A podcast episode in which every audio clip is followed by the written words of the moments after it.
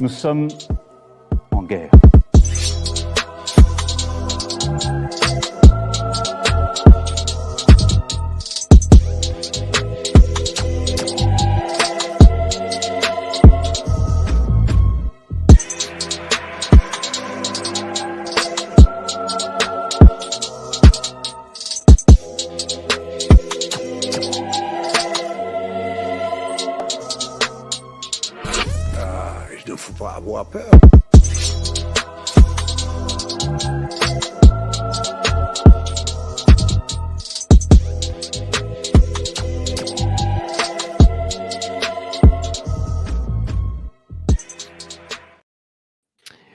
Bonsoir à tous et bienvenue sur Géopolitique Profonde pour un entretien très spécial ce soir. Je suis très content de pouvoir réaliser un entretien avec un invité qui, je sais, fait très souvent réagir et même pour notre public euh, risque de souvent euh, être critiqué, mais ça va être un entretien passionnant. Bonsoir Julien, merci d'avoir accepté cette invitation et surtout comment allez-vous?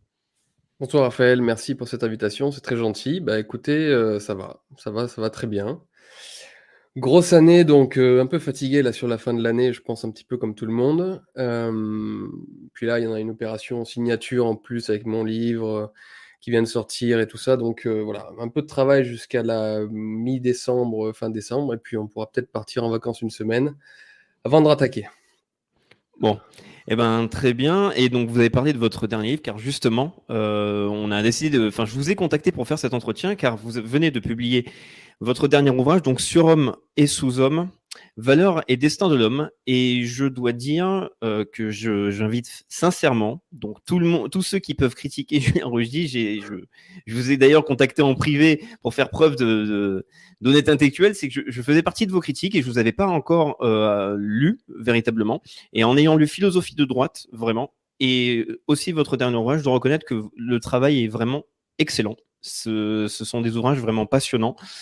Et pour ce dernier livre, je, je, je pense que c'est peut-être un des meilleurs que vous avez pu développer, étant donné qu'on voit une, une, une vision euh, assez fraîche, assez neuve, euh, qui donne euh, en même temps d'espoir, mais on va pouvoir en parler. Tout d'abord, qu'est-ce qui vous a inspiré pour faire ce livre? D'abord, merci beaucoup euh, Raphaël pour, pour vos compliments. Euh, c'est vraiment très gentil et euh, c'est très gentil. Et oui, je dois dire que mes livres, c'est mon véritable travail. Parce qu'en fait, moi, je suis un homme de l'écrit. Je passe mon temps à lire, à écrire depuis que je suis adolescent.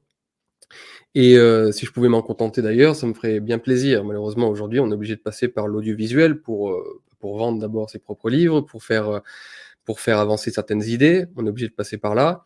Mais honnêtement, si je pouvais m'en passer, je le ferais. Euh, contrairement à ce que beaucoup de gens peuvent penser, par exemple. Moi, mon véritable travail, c'est d'écrire.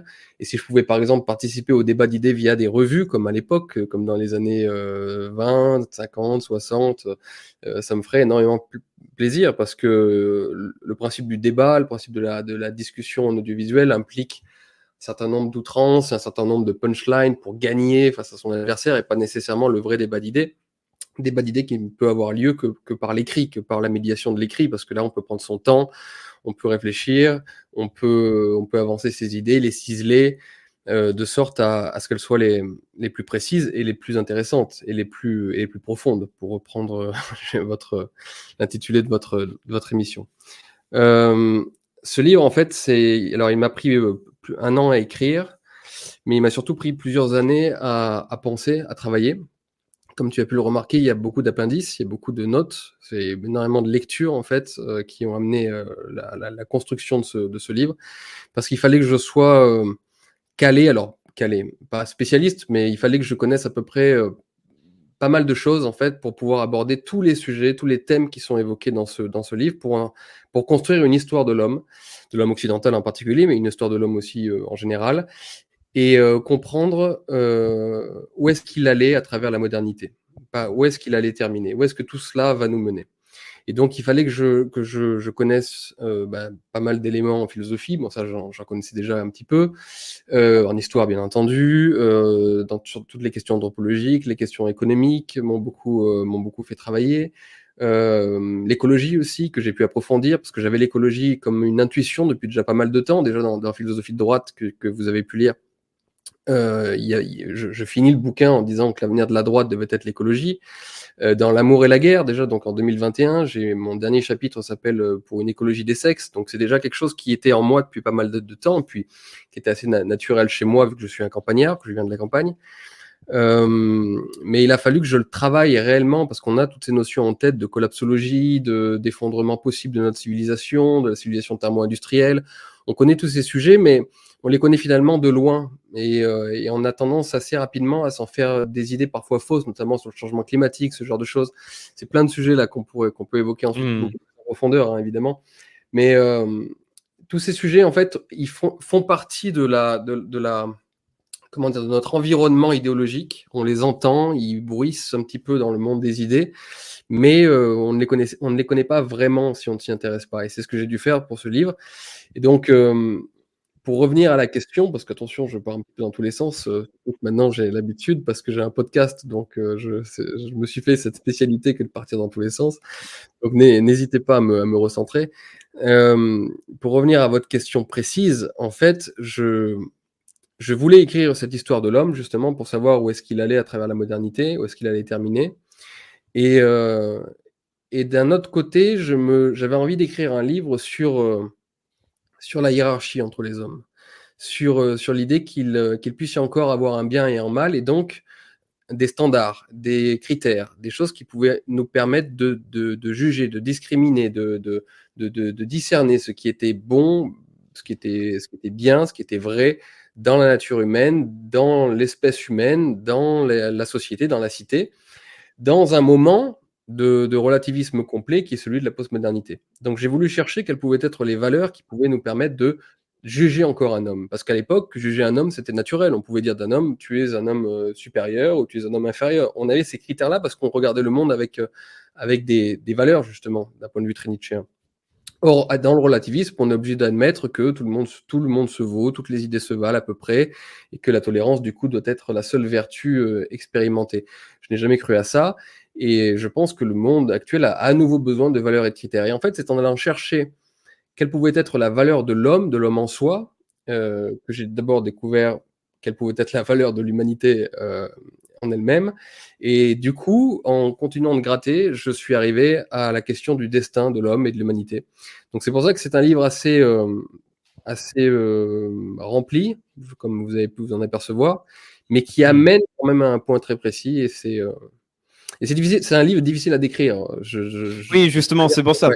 D'abord, je voulais poser ces questions du, du pourquoi, étant donné que donc le précédent ouvrage était donc philosophie de droite, qui essaie donc euh, surtout de parler, donc on va dire de la révolution et des penseurs de la contre-révolution et d'essayer Mhm. de donc de, de préciser ce qu'était la modernité et donc de ce que pouvait être véritablement normalement ce qu'on pourrait, si on devait appeler la droite d'une certaine manière historique, on l'appellerait de la manière que vous l'avez décrite euh, à travers euh, en, suivant les le mouvement de l'histoire en France et des, des penseurs euh, issus de la, de la révolution et donc la contre-révolution. Mais donc là dans ce dans ce livre, ce qui est très intéressant, c'est que ça commence avec donc de la biologie et de la physique. Et je pense que ça c'est un élément euh, déterminant à intégrer aujourd'hui euh, dans, dans les modèles d'analyse qu'on doit avoir, surtout pour aller contre la, la modernité, surtout le progressisme et le wokisme. C'est qu'on est face à une négation intégrale de la nature et donc des règles du vivant. Et ça, c'est très intéressant le point que vous mettez à la base, c'est-à-dire de rappeler par exemple les lois de la thermodynamique. Est-ce que vous pouvez déjà préciser un petit peu ça? Vous en avez même fait justement toute une vidéo et ça semble pour vous important de le préciser. Et euh, j'aimerais bien qu'on puisse en parler un tout petit peu pour commencer en fait à détricoter le travail du livre. En fait, euh, justement, pour, euh, pour arriver à, pour parvenir à, à tirer encore une morale, à tirer des, des critères, à tirer des standards pour se, pour se déterminer dans une vie et déterminer la vie de la cité, euh, à l'époque, on allait chercher dans la religion. C'était Dieu qui nous amenait ces valeurs sur un plateau euh, divin, parce qu'il nous disait quel était le bien, quel était le mal. Et à travers la religion, on pouvait suivre donc une sorte de programme éthique qui nous permettait, encore une fois, de nous, déterminer. La, la, modernité a tué Dieu, selon le célèbre mot de Nietzsche que, que, vous connaissez, Dieu est mort. Et donc, on a été un petit peu perdu euh, au, niveau de la, au niveau de la moralité, c'est-à-dire, encore une fois, des, des standards et de l'éthique nécessaire à toute société et à tout être humain.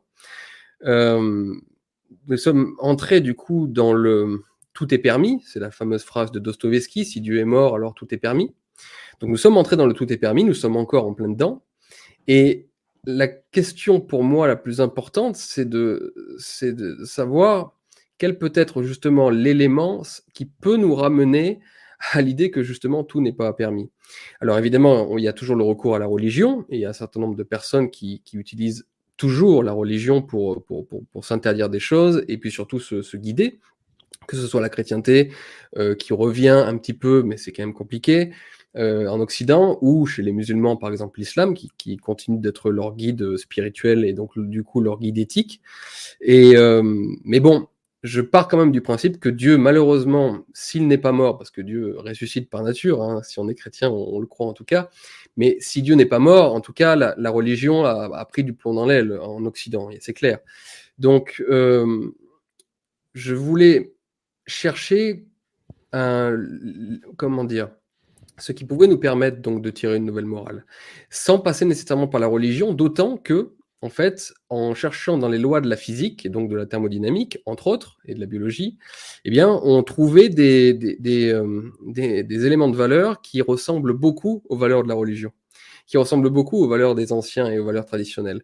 Jusqu'à un point d'ailleurs assez incroyable, puisque finalement, la philosophie des anciens correspond presque en tout et pour tout à l'idée à de, de la lutte contre l'entropie, par exemple en thermodynamique, ou, la, ou, ou pour, ou pour euh, permettre tout ce qui développe la vie, tout ce qui développe le vivant et tout ce qui, tout ce qui le maintient. Donc euh, je me suis fait un, malin plaisir dans, dans le livre à, à, tirer des valeurs de la thermodynamique et à finalement les retrouver là où elles ont toujours été, c'est-à-dire du côté de la religion et du côté de la, la tradition. Hmm.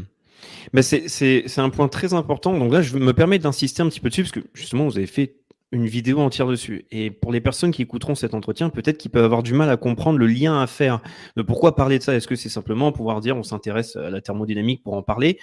Ben, C'est que justement, c'est le point d'origine, je pense, pour combattre ce que veut faire le, par exemple, le wokisme, ou en tout cas le progressisme à l'excès, c'est-à-dire arriver à sa, à sa, négation intégrale. Et on voit bien euh, dans l'argumentation justement des militants progressistes qu'ils en arrivent en fait justement à un déni intégral de ce que peut faire la science, la biologie, des lois même naturelles. Et donc c'est quelque chose qu'on va observer dans votre livre, c'est que vous partez de ce principe-là, et ensuite on peut le dire, je pense que votre livre est vraiment aussi un traité basé sur la théorie de l'évolution. C'est vraiment de l'évolutionnisme politique, je pense. C'est, euh, on, peut voir en fait, une, vous vous basez vraiment sur le, les théories, on va dire plutôt darwiniennes, en tout cas l'évolution naturelle de la vie, de, des équilibres de, des énergies. Donc peut-être que vous voulez me reprendre sur ça, mais en tout cas c'est ce que je, on pense voir. Alors en fait, je, je, ne sais pas si, si on va se tutoyer peut-être parce qu'on s'est tutoyé. On sur, peut se tutoyer, ouais. ouais on va se tutoyer, c'est plus simple. Euh, je ne sais pas si tu as lu le livre Homo Deus de Harari, de Noam Harari, qui, fait aussi, ouais. qui, fait aussi une histoire de l'homme justement, qui doit amener à, à l'homme Dieu, c'est-à-dire au transhumain. Et ce livre a eu énormément d'influence, notamment sur beaucoup d'élites, et, euh, et, puis sur une bonne partie de la population. Je crois que c'est un véritable best-seller mondial. Pour tous les gens qui s'intéressent à, justement le, destin de l'homme, ça fait partie des grands livres de ces, de ces, dernières années qui expliquent que finalement, euh, l'homme doit arriver au transhumain, l'homme doit finir par un destin prométhéen, par, euh, par, par, par, par s'affranchir des lois de la nature, des lois de la biologie et devenir autre chose, c'est-à-dire devenir un dieu. Bon. Ce livre est très intéressant et euh, dans ce livre, il dit qu'il n'y a qu'un seul humanisme qui pourrait justement, euh, qu'une autre forme d'humanisme qui pourrait contrebalancer un petit peu ses propres théories, c'est euh, l'humanisme évolutionniste. Il en parle et il dit que ce, ce, cet, humanisme évolutionniste pourrait être très dangereux justement pour ses idées de transhumanistes et ses, idées de, de, de l'homo deus. Donc en fait, cette intuition de, de, de Harari m'a beaucoup intéressé et je me suis plus à à la développer. C'est-à-dire qu'effectivement, j'ai essayé de, de, penser la question de l'homme et donc la question de l'humanisme à travers l'idée de l'évolution. Alors ça a été pensé bien avant moi et, et, et par, par d'autres auteurs depuis longtemps, mais c'est très intéressant de remettre ça au goût du jour en fait, euh, de remettre ça au 21e siècle, précisément parce que cet humaniste, cet humanisme évolutionniste a beaucoup d'avenir et ce n'est pas moi qui le dis, c'est Harari. Et pour qu'il ait de l'avenir, il fallait le mettre en musique. Et effectivement, Surhomme et Sous-Homme est une façon, parmi d'autres, de mettre cet humanisme évolutionniste en musique. Mmh. Et pour continuer donc sur ce sujet, donc on parlait au début d'énergie, des lois thermodynamiques. Allons, mettons directement les pieds dans le plat avec donc le titre, étant donné que c'est aussi le premier chapitre. C'est donc qu'est-ce qui est inférieur justement? Donc, euh, est-ce que tu pourrais développer un petit peu donc ce qui va être la base du travail du livre, c'est-à-dire la notion de valeur, et peut-être préciser un petit peu donc comment est-ce qu'on peut définir donc ce qui est supérieur et inférieur, surtout pourquoi vouloir définir ce qui est supérieur ou inférieur? Je ne sais pas par quoi commencer. Euh, Précisément parce qu'en fait, que ce soit dans la nature ou que ce soit dans la culture, à savoir les deux choses qui font l'être humain et qui font les, sociétés, euh, il y a besoin de, hiérarchie de valeurs et de critères, comme je le disais. Il y a besoin de standards, du coup, et de normes. Toute la culture est basée sur des normes et toute la culture est en réalité euh, basée sur des normes aristocratiques, en cela qu'une culture est avant tout un, une, une, une, mise en forme d'un idéal aristocratique et une, une, volonté de tendre vers un idéal de perfection, un idéal, de, un idéal supérieur. Si vous enlevez à la culture humaine un idéal de son idéal de perfection, alors vous effondrez toute la culture euh, du début jusqu'à la fin. Donc, l'idéal aristocratique, l'idée qu'il y ait du supérieur, même si ce supérieur ne se concrétise jamais et ne se, ne prend jamais euh, forme au sens, euh, au sens terrestre et ne s'incarne jamais réellement, même s'il reste à l'état d'idéal. C'est ainsi que toute l'échelle de, de valeurs se met en place et permet ensuite donc à une culture de naître et de se développer et d'avoir donc son l'efficience euh, nécessaire et idoine à son utilité, à savoir euh, le fait de pouvoir maintenir les hommes corrects, le fait qu'ils ne, de, les empêcher de faire tout et n'importe quoi justement, et de maintenir même les hommes entre eux dans une affiliation qui est civilisationnelle. Bon, donc euh, j'ai voulu en fait partir de l'inférieur et du supérieur dans la nature, dans la biologie, dans l'évolution, et également du coup dans la culture, sachant que tout se répond, parce que si on ne part pas de l'idée qu'il y a de l'inférieur et du supérieur, comme je viens de, te le dire, tout le principe même de culture s'effondre. Il n'y a plus de principe de culture. Or, l'homme a besoin d'un principe de culture extrêmement puissant, puisque c'est mon humanisme à moi, c'est l'humanisme évolutionniste. J'en parle. La culture, c'est avant tout une serre, une serre dans laquelle les hommes sont élevés et sont, euh, et sont même, euh, comment dire, ils sont dressés. Je sais que ce sont des mots qui sont qui font peur, ce sont des mots qui sont un petit peu, un petit peu dangereux, même si on va trop loin, mais ce sont des mots qu'il faut regarder en face, il faut écouter, parce que l'homme est avant tout une, une plante dressée par, par des serres, des serres culturelles. Et ces serres culturelles, encore une fois, doivent produire du supérieur en termes d'idéaux à suivre et vers, les, vers lesquels tendre, sinon toute, toute la machine culturelle s'effondre. Donc euh, c'est pour ça que nous vivons en ce moment dans la, dans la modernité, dans la post-modernité, c'est-à-dire la fin de la modernité, une, une, une, contre-culture, mais qui est une, une anti-culture, puisque le fait de tout relativiser et de, et de s'interdire l'idée qu'il y ait du supérieur et de l'inférieur, c'est par nature l'effondrement de toute culture, et donc l'effondrement de la civilisation. Hmm. Et est-ce que tu pourrais euh, détailler un petit peu, parce qu'une fois qu'on lit le livre, on se rend compte que ce n'est pas seulement un terme provocateur, le, terme en fait supérieur inférieur. Est-ce que tu pourrais décrire, par exemple, qu'est-ce que c'est la supériorité? Parce que une fois qu'on a, on maîtrise ces termes-là, on se rend compte qu'on peut faire des parallèles avec simplement équilibre, civilisation, euh, justement homéostasie et non-entropie, etc. Donc, si tu pouvais définir un peu ça, je pense que ce serait important pour casser un petit peu voilà l'image du titre et commencer à rentrer un petit peu plus dans la réflexion. Quoi. Oui, parce qu'effectivement, il y a un petit peu de provocation dans, le titre, évidemment. Euh, alors, d'un point de vue physique, ce qui est supérieur, c'est ce qui parvient, dans un premier temps, à dissiper le plus d'énergie. C'est-à-dire qu'en gros, les énergies traversent le monde et, euh, tout ce qui s'organise en, en, être, en fait, se structure de façon à, comment dire, pour employer des, mots euh, faciles à comprendre, que c'est quand même compliqué, les lois de la thermodynamique, euh, nous nous organisons pour consommer de l'énergie, en gros. Il y a de l'énergie qui traverse le monde, et, les êtres, tout ce qui existe, que ce soit une plante verte, un, papillon, ou nous, les êtres humains, ou les sociétés humaines à échelle plus grande, ou les étoiles, à échelle encore un milliard de fois plus grande, euh, s'organisent de façon à capter cette énergie et pouvoir la dissiper. Bon plus vous dissipez de l'énergie, plus vous apprenez sur le monde, plus vous, gagnez en intelligence. Donc, le, vous, obtenez des informations sur le monde. Donc, en fait, le supérieur, c'est ce qui se structure au mieux pour, pour consommer de l'énergie.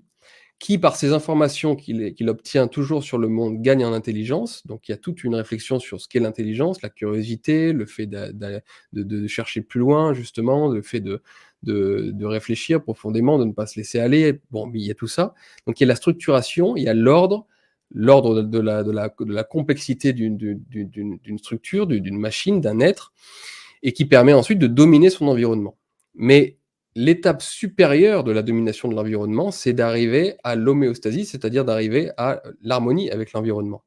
Et en fait, c'est le début de, mon livre, c'est le, le prélude, qui est finalement une réflexion sur Dieu lui-même, à savoir que si Dieu existe, Dieu est précisément cet être supérieur qui non seulement se maintient parce qu'il est de la puissance euh, totale, mais du coup également maintient le monde. Donc en fait, autour de ce beau verbe de maintenir, nous pouvons comprendre euh, qu'est-ce qui est supérieur.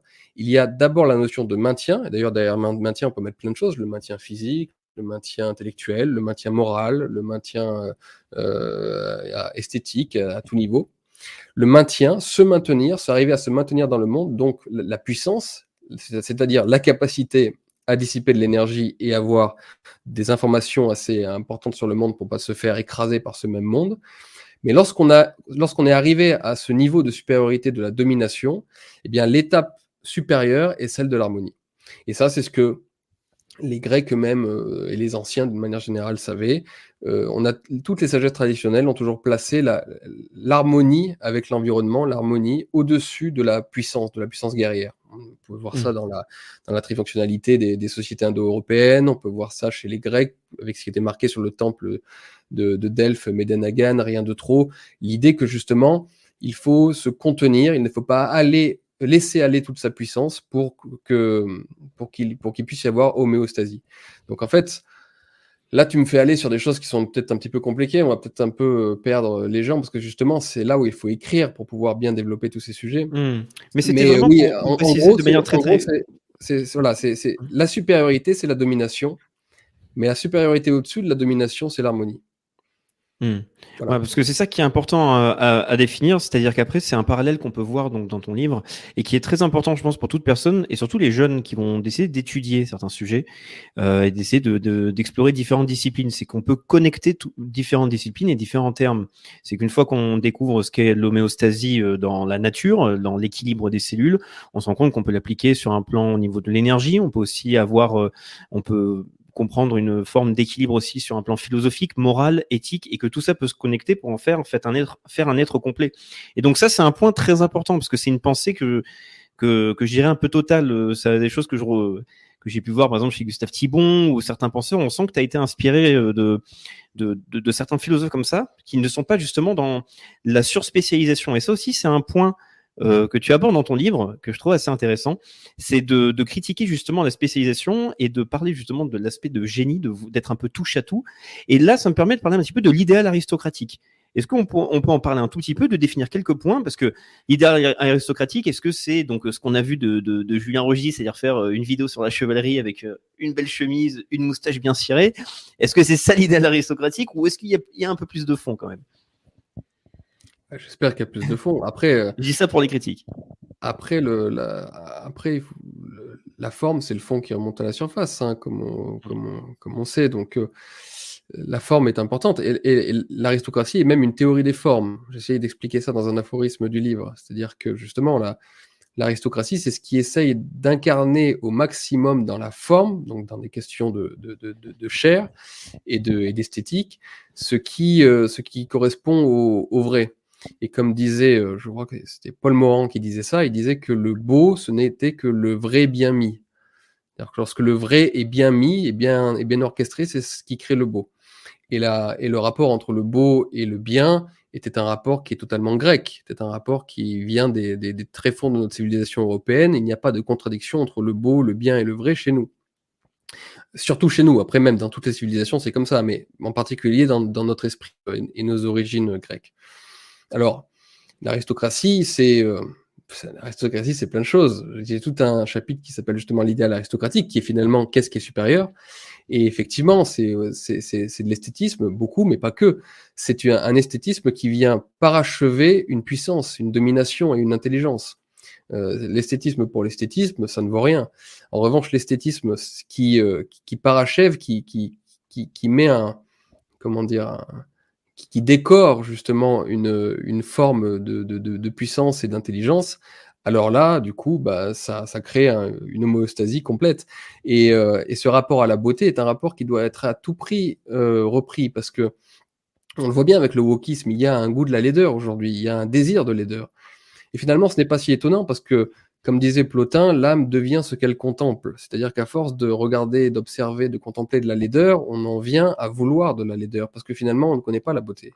On n'a plus expérience de la beauté. Je le vois beaucoup chez les gens, notamment qui vivent en ville et qui sont entourés de pollution en permanence et de ce gris euh, urbain qui n'a plus aucun charme et qui n'a plus aucune singularité, parce que tout se ressemble partout dans le monde désormais, vu qu'on utilise les mêmes euh, matériaux avec la avec ce que le pétrole a, pu permettre, eh bien, tous ces gens sont habitués au lait, se sont habitués au lait et ne veulent plus de, ne, peuvent même plus reconnaître la véritable pour l'attaquer, c'est pour, euh, c'est pour lui reprocher son, sa, sa normativité justement, c'est-à-dire, c'est-à-dire le, c'est-à-dire le fait qu'elle soit presque fasciste. La beauté est devenue fasciste aujourd'hui parce que elle, euh, elle culpabilise certaines personnes, elle, elle serait justement normative euh, et donc elle serait issue de la domination. Alors qu'en fait, le sentiment de beauté et l'instinct de la beauté, vous l'avez naturellement lorsque vous allez dans la nature, par exemple, lorsque vous, êtes, vous avez l'expérience de la, nature, que vous savez encore contempler le monde et un monde qui n'a pas été trop euh, détruit et, et, salopé, vous avez naturellement l'idée de beauté qui vous vient à l'esprit. Et, euh, et chez les hommes, c'est la même chose. Je veux dire, les, les, hommes qui participent au mieux au monde sont les hommes qui mettent les choses, les choses en ordre autour d'eux, en eux, sur eux, chez, chez, eux, dans leur maison et dans leur environnement, pour que les choses restent belles. Donc, mmh. euh, c'est pour ça qu'il y a un lien toujours entre, comme je disais, beauté, vérité et bien. C'est que, c'est que l'homme, le, le surhomme, de façon totalement idéalisée, bien entendu, hein, parce que le surhomme n'existe pas réellement. Quand on lit mon bouquin, c'est ce, ce, qui en ressort. Euh, le surhomme, c'est pas toi, c'est pas moi, c'est pas. Euh, je sais qu'il y a beaucoup de gens qui cherchent à me caricaturer, qui pensent que je, me dépeins comme un surhomme, et alors pas du tout. Il suffit de me lire pour ça. Euh, mais justement, l'homme qui tend vers le surhomme, qui ne veut pas justement sombrer euh, vers le sous-homme qui, qui, lui pend au nez, hein, qui est produit par, en quantité industrielle par notre civilisation aujourd'hui, eh bien, l'homme qui veut tendre vers le surhomme, c'est l'homme qui va apporter de la beauté de partout, c'est-à-dire de l'ordre, bien sûr, et une, une façon d'approcher le monde, euh, une façon esthétique, donc une façon aristocratique. Mais pas mmh. seulement euh, de, de l'esthétisme pour l'esthétisme, encore une fois, c'est euh, la nature est belle, mais la nature n'est pas seulement belle. La nature est belle parce qu'elle est puissante, parce qu'elle est tout, parce qu'elle est, parce qu'elle a, elle, elle, a en elle ce, ce, ce miracle de la vie. Et j'aurais une question donc un peu plus personnelle, c'est suite à la lecture de ton livre. Donc tu parles de l'idéal aristocratique, donc on peut parler d'aristocratie et d'aristocrate. Quand tu parles d'aristocrate, étant donné qu'on on, on voit qu'il y a plutôt deux dénominations, c'est-à-dire on va il y a les surhommes et les sous-hommes, et on voit l'apparition d'idéal euh, aristocratique.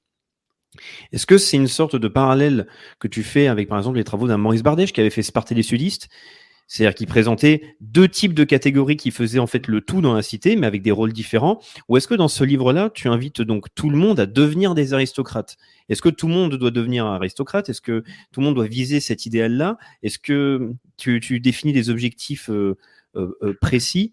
Je ne sais pas si ma question est claire, mais c'est que. Je vois, je vois, je vois. Hum. Euh, alors justement, c'est en fait l'idéal aristocratique, lorsqu'il était en place dans certaines sociétés, il était l'idéal de tout le monde. Euh, il était l'idéal incarné par les aristocrates, mais eux-mêmes étaient à la poursuite de leur propre idéal. C'est-à-dire qu'en fait, il y a un véritable aristocrate n'est jamais euh, satisfait de lui-même, justement. Il y a, il y a des pages là-dessus dans mon livre. La, satisfaction de soi, qui, qui, est justement celle d'aujourd'hui, qui est un anti-idéal euh, aristocratique, euh, qui est celle de dire bah, tout va bien et qui que vous soyez, venez comme vous êtes. Hein, le slogan de McDonald's et du capitalisme. Hein, qui que vous soyez, quoi que vous aimiez, quels que soient vos désirs, vous êtes quelqu'un d'excellent, vous appartenez à l'espèce humaine, vous êtes un être humain, donc on vous doit du respect, on vous doit de l'admiration, pas de l'admiration, mais on vous doit, on vous doit beaucoup de choses par votre simple existence en fait, par le seul fait d'être né euh, Homo sapiens. Bon, l'idéal aristocratique, c'est tout le contraire, c'est toujours vouloir se, se, se, dépasser et aller vers un idéal du, du mieux, du vrai, du beau, et donc, cet idéal-là peut être l'idéal d'absolument tout le monde. Certains parviennent à l'incarner mieux que d'autres, évidemment. Donc ceux-là sont les, les véritables aristocrates d'une société, mais un petit paysan comme, euh, moi, qui est un petit paysan d'origine, euh, peut avoir un idéal aristocratique et peut du coup façonner sa vie de sorte à être le plus près possible de cet idéal. Donc non, non, je pense que c'est quelque chose qui, qui, doit être euh, donné, qui doit être démocratisé. Et puis ceux qui n'en sont pas capables, ceux qui ne veulent pas poursuivre cet idéal-là, doivent être, euh, oui, je le dis, alors je dirais certains écrasés, carrément, mais surtout être euh, relégués, être mis au second plan de la société. Les gens qui ne mmh. veulent pas faire du monde un, un beau jardin, un monde beau, un monde équilibré, un monde sain, ces gens-là, dans la modernité, qui sont à la recherche du lait et du malsain, doivent être, oui, désarmé, mis de côté, euh, écrasé pour certains. Euh, oui, c'est donc euh, c'est là où mon humanisme, mon humanisme évolutionniste, est, très humaniste au sens que c'est une exigence et pas du tout hein, une, une grande sensiblerie qui justement nous empêche de juger, nous empêche de nous empêche de, de, de distinguer pour, pour aller vers le meilleur. Mmh. Alors avant de, continuer, merci pour ces réponses, hein, Julien. Euh, il y a une question, parce qu'il y a plusieurs commentaires que je peux voir dans le chat, euh, mais là je vais en sectionner une qui me semble plutôt, on va dire, pertinente pour rassurer certaines personnes, même si tu as déjà fait tout un livre sur le sujet, c'est et la femme dans tout ça? Est-ce que l'idéal aristocratique, est-ce que là tu désignais par exemple euh, uniquement l'homme? Si je te pose cette question, parce que je suis en train d'y penser, c'est mmh que on pourrait observer normalement chez beaucoup d'évolutionnistes, c'est vrai qu'on peut voir des branches assez masculinistes ou en tout cas qui vont se baser sur donc euh, quand on va s'intéresser donc à la biologie, à l'évolution, ils vont prendre conscience de ce qu'va être la domination, la testostérone, le contrôle, la puissance. Donc, est-ce que euh, le discours ou la pensée que, tu développes dans cet ouvrage, est-ce que ça rejoint un peu ce côté-là, ou alors il y a, comme euh, demande cette personne dans le chat, une place pour la femme dans tout ça? Oui, bien sûr, d'autant que justement, s'il y a s'il y a une figure qui pouvait incarner la recherche de puissance, c'est-à-dire le fait de se maintenir, c'était l'homme. Et puis la femme avec lui, euh, normalement, avec la avec toutes les valeurs autour du care en anglais, c'est-à-dire le fait de prendre soin justement de la famille, et puis du monde, de, du foyer. Euh, ce sont toutes ces valeurs-là qu'on attribue historiquement et symboliquement au féminin sont des valeurs extrêmement importantes et qui sont justement en totale complémentarité avec les valeurs masculines. Et par exemple, si on pense à l'écologie, eh bien l'écologie, euh, littéralement, ça veut dire la science du foyer. Or, les, les, femmes, alors là je vais passer pour un horrible masculiniste, mais les femmes en savent euh, quelque chose sur le, foyer depuis la nuit des temps, euh, enfin pas depuis la nuit des temps, depuis très longtemps et disons... Et de moins en moins. Et de moins en moins, c'est vrai, malheureusement. En fait, on a de plus en plus besoin des valeurs féminines, justement, du, du care et de, et, de, et de, la science du foyer pour gérer notre maison. Et, euh, et c'est le moment que se sont choisies les femmes pour, pour cesser d'être des femmes. Donc là, il y a, y a un tour de passe-passe euh, malveillant et, et, idiot et sans doute inconscient qui est, assez malheureux parce qu'on n'a jamais eu autant besoin des valeurs féminines. Et, je le répète, c'est au moment où on dit aux femmes qu'il faut qu'elles deviennent des hommes à, vouloir qu'une chose, c'est leur carrière, le pognon euh, et la domination. Bon, bref. Euh, en réalité, justement, les femmes ont toute leur place dans un projet aristocratique. Elles, elles, elles complémentent, elles sont euh, l'homme et, et, la domination et la puissance de façon parfaite. Et, euh, et, et, dans un nouveau projet à servir à, à, à l'Occident, et en particulier à l'Europe, l'Europe de demain, euh, les femmes et leurs valeurs ont une importance cruciale, comme elles ont d'ailleurs toujours eu en Europe. Hein. L'homme euh, a toujours été euh, aiguillonné d'abord par les femmes, premièrement, et deuxièmement, il a toujours été chez nous il a même divinisé le fait de la femme et la représentation de la mère, surtout. Ça aussi, c'est très important. Alors, ça, c'est dans presque toutes les civilisations. Mais, euh, mais en, en, Europe, il y a quelque chose de l'ordre, enfin, même beaucoup de civilisations d'ailleurs, presque toutes les civilisations. Mais surtout en Europe, il y a aussi une.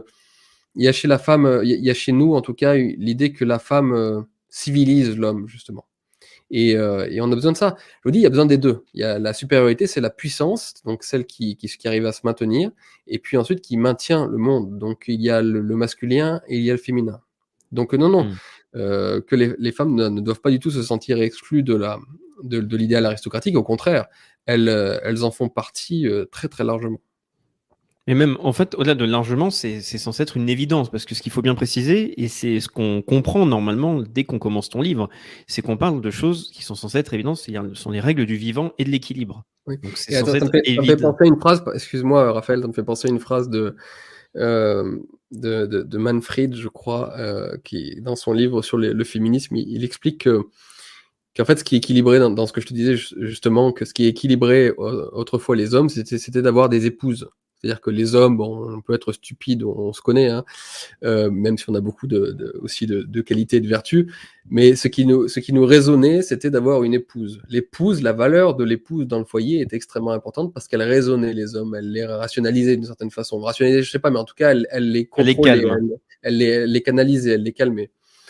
Et donc, il finit son, il finit son développement euh, dans son livre Virilité par dire que ce qui est tragique chez les féministes, c'est qu'elles n'ont pas d'épouse. Et je trouve ça, je ça très juste et très, très, très malin. Effectivement, euh, les hommes, malgré toutes nos folies et nos, et nos emportements, lorsque nous avons des épouses, c'est-à-dire que nous avons une femme au foyer qui est intelligente et qui est une bonne mère, qui est une véritable femme, elle peut nous, elle peut nous maîtriser, elle peut nous empêcher de faire n'importe quoi. Or, les femmes qui veulent devenir des hommes, précisément, non, ne peuvent pas avoir d'épouse, sauf euh, dans les couples lesbiens, mais bon, vous voyez ce que je veux dire. Et donc, en fait, du coup, il n'y a plus de limite à la, à l'excès ensuite. Hmm. Mais justement, parlons de ces excès. C'est-à-dire, là, on a parlé de l'idéal aristocratique. Il y a tout un chapitre, et surtout que donc, tu es connu pour être à la base de Nietzschéen, donc euh, en tout cas un fervent lecteur euh, de, Nietzsche. Euh, parlons un petit peu justement du nihilisme et de la problématique que l'on observe aujourd'hui avec la modernité, de la destruction de l'homme, de la, le, fait qu'en fait il y a un- une destruction, une dégénérescence même, tu oses le dire vu que c'est sous un angle évolutionniste, une dégénérescence de l'humanité. Est-ce que tu peux nous dire euh, les, les- comment dire les aspects que tu abordes, les différents aspects que tu abordes de la dégénérescence, on va dire, de, euh, de l'humanité et de l'Occident? C'est-à-dire que tu abordes plein de points, juste pour t'aiguiller d'avance, pour pas qu'on parte loin, parce que c'est vrai que ce livre, pour, juste pour préciser, c'est 100 petits textes en fait qui ont été rédigés, et à chaque fois, ça amène à différentes réflexions, donc euh, on pourrait facilement s'éparpiller.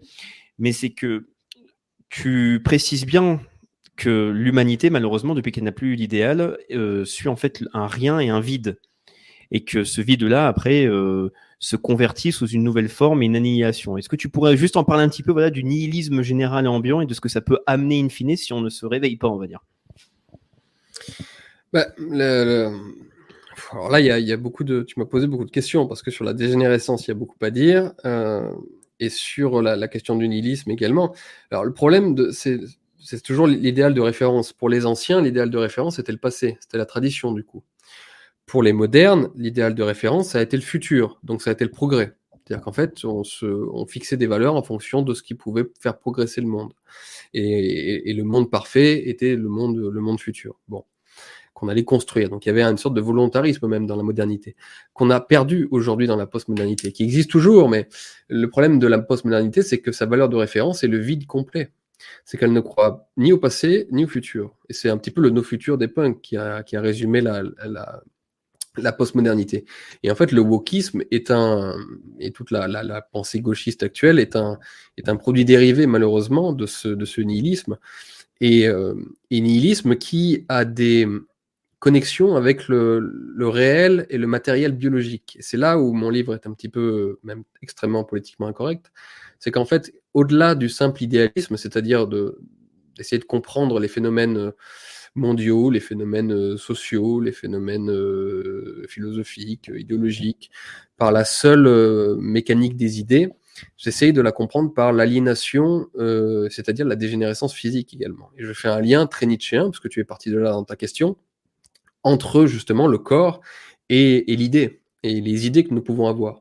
Lorsqu'on arrive à comprendre que la plupart des idées que nous avons sont directement les symptômes de, nos corps et justement de notre rapport au, monde et à la nature, eh bien, euh, c'est là où, la vision du monde commence à être totalement transformée. Et en fait, le, l'espèce de nihilisme et la dégénérescence actuelle est directement liée à cette absence justement de valeur de référence. Donc là, on est dans la culture, c'est-à-dire que là, on ne se projette plus, on ne sait plus où tirer un bien et un mal. Mais en plus, il est extrêmement aiguillonné par la, dégénérescence, euh, la dégradation du biocapital humain, comme je l'appelle.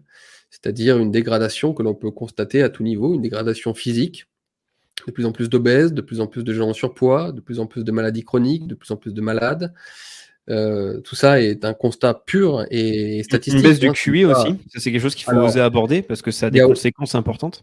Alors, donc là, il y a une dégradation du biocapital humain au niveau physique, comme je disais, surpoids, obésité, euh, maladies chroniques. Mm.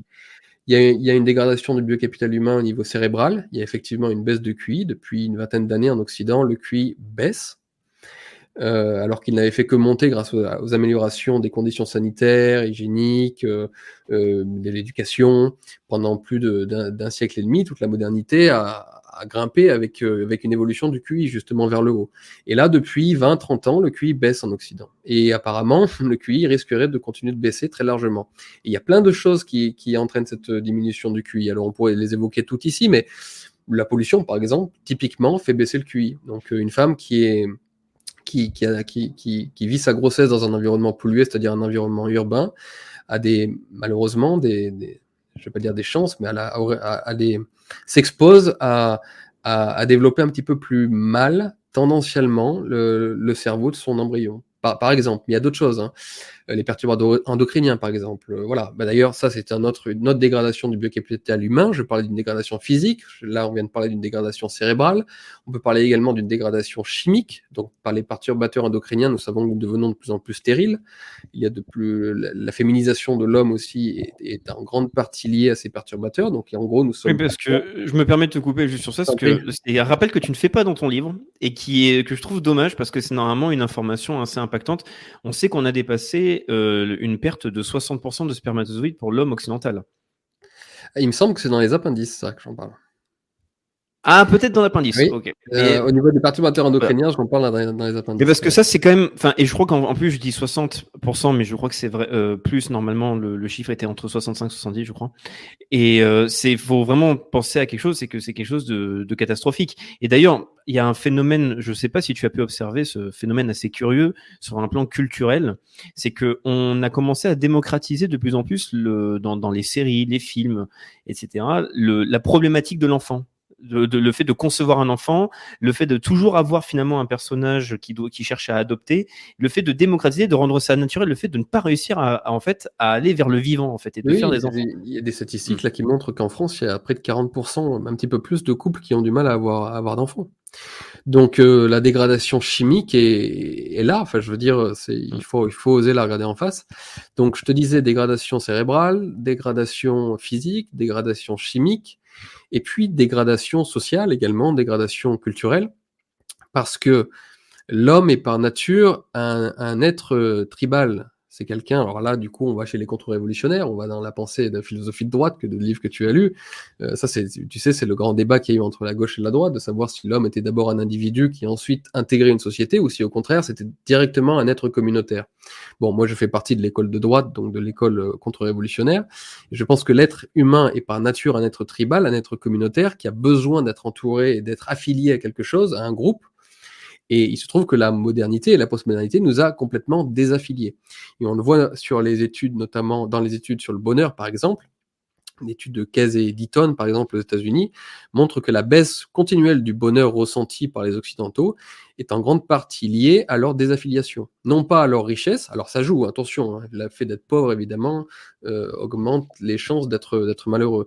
Mais, mais, la, mais les gens plutôt avec la croissance économique, ont continué d'être de plus en plus riches, en tout cas sur le papier, et pourtant le bonheur n'a cessé de baisser. Idem en Chine d'ailleurs. Je crois que la richesse euh, par individu, le PIB par individu en Chine de 1990 à 2005 est multiplié par 4 ou 5, et pourtant toutes les statistiques sur le bonheur des Chinois montrent qu'il y a une dégradation du bonheur ressenti. Et pourquoi en fait? Comment expliquer ça? Eh bien on l'explique par la désaffiliation.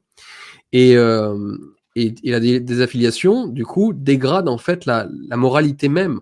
Parce que le fait d'être désaffilié, de ne plus être dans un groupe, eh ben, ça vous rend irresponsable. Ça, vous, ça, ne vous crée pas les conditions qui permettent l'existence d'une morale, le fait de faire attention aux autres, le fait d'être poli, le fait d'être de, de, prendre en compte l'autre et aussi du coup l'environnement si on va au-delà. Le fait d'avoir une morale, c'est prendre en compte l'autre individu et également l'environnement. Le, ben, la désaffiliation générale qui fait que dans nos sociétés nous pouvons vivre absolument seuls.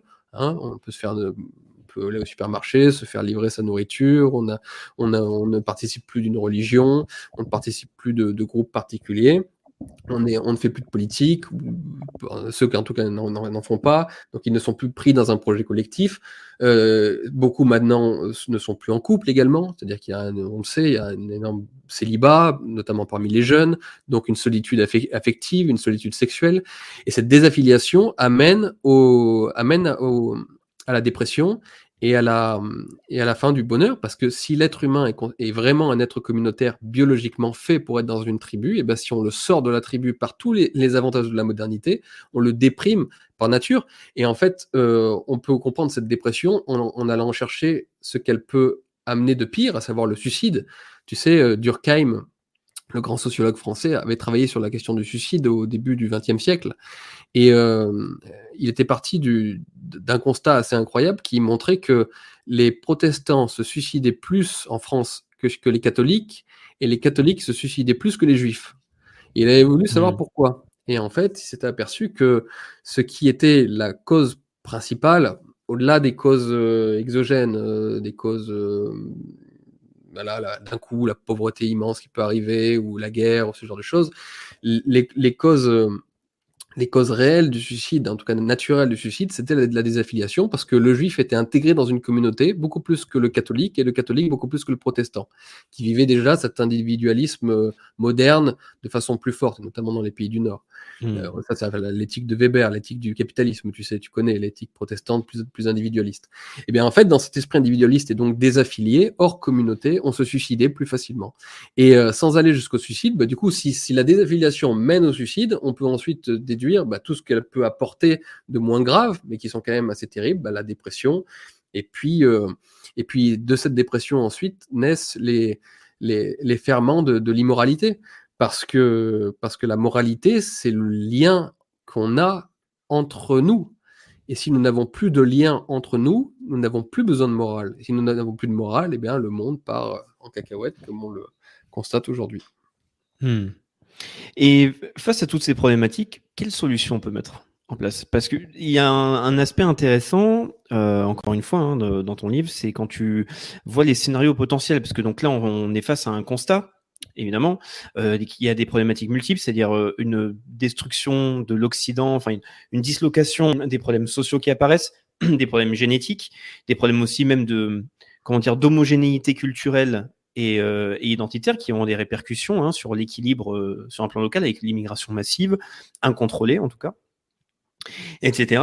Quels sont les scénarios qui peuvent euh, s'appliquer potentiellement pour l'Occident? Parce que ça, c'est un aspect que tu abordes et, après, on pourra aborder un des scénarios que peut-être que tu aimerais voir ou que tu aimerais que le, les Français essayent de mettre en place, en tout cas les Occidentaux.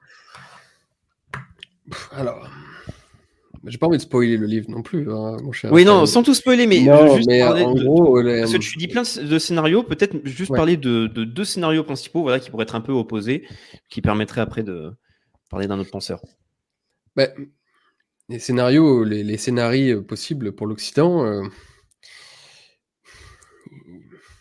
l'effondrement, bien sûr, qui est une, une, question sur laquelle je travaille d'ailleurs en ce moment, parce que je vais je vais écrire le manifeste qui, est issu de, ce livre. Donc en ce moment, je travaille toutes les questions de, collapsologie, justement, sur, notre société. Mais euh, en fait, comment dire? Il y a l'idée qu'on pourrait éventuellement continuer de complexifier la machine et la structure euh, dans un sens euh, du monde.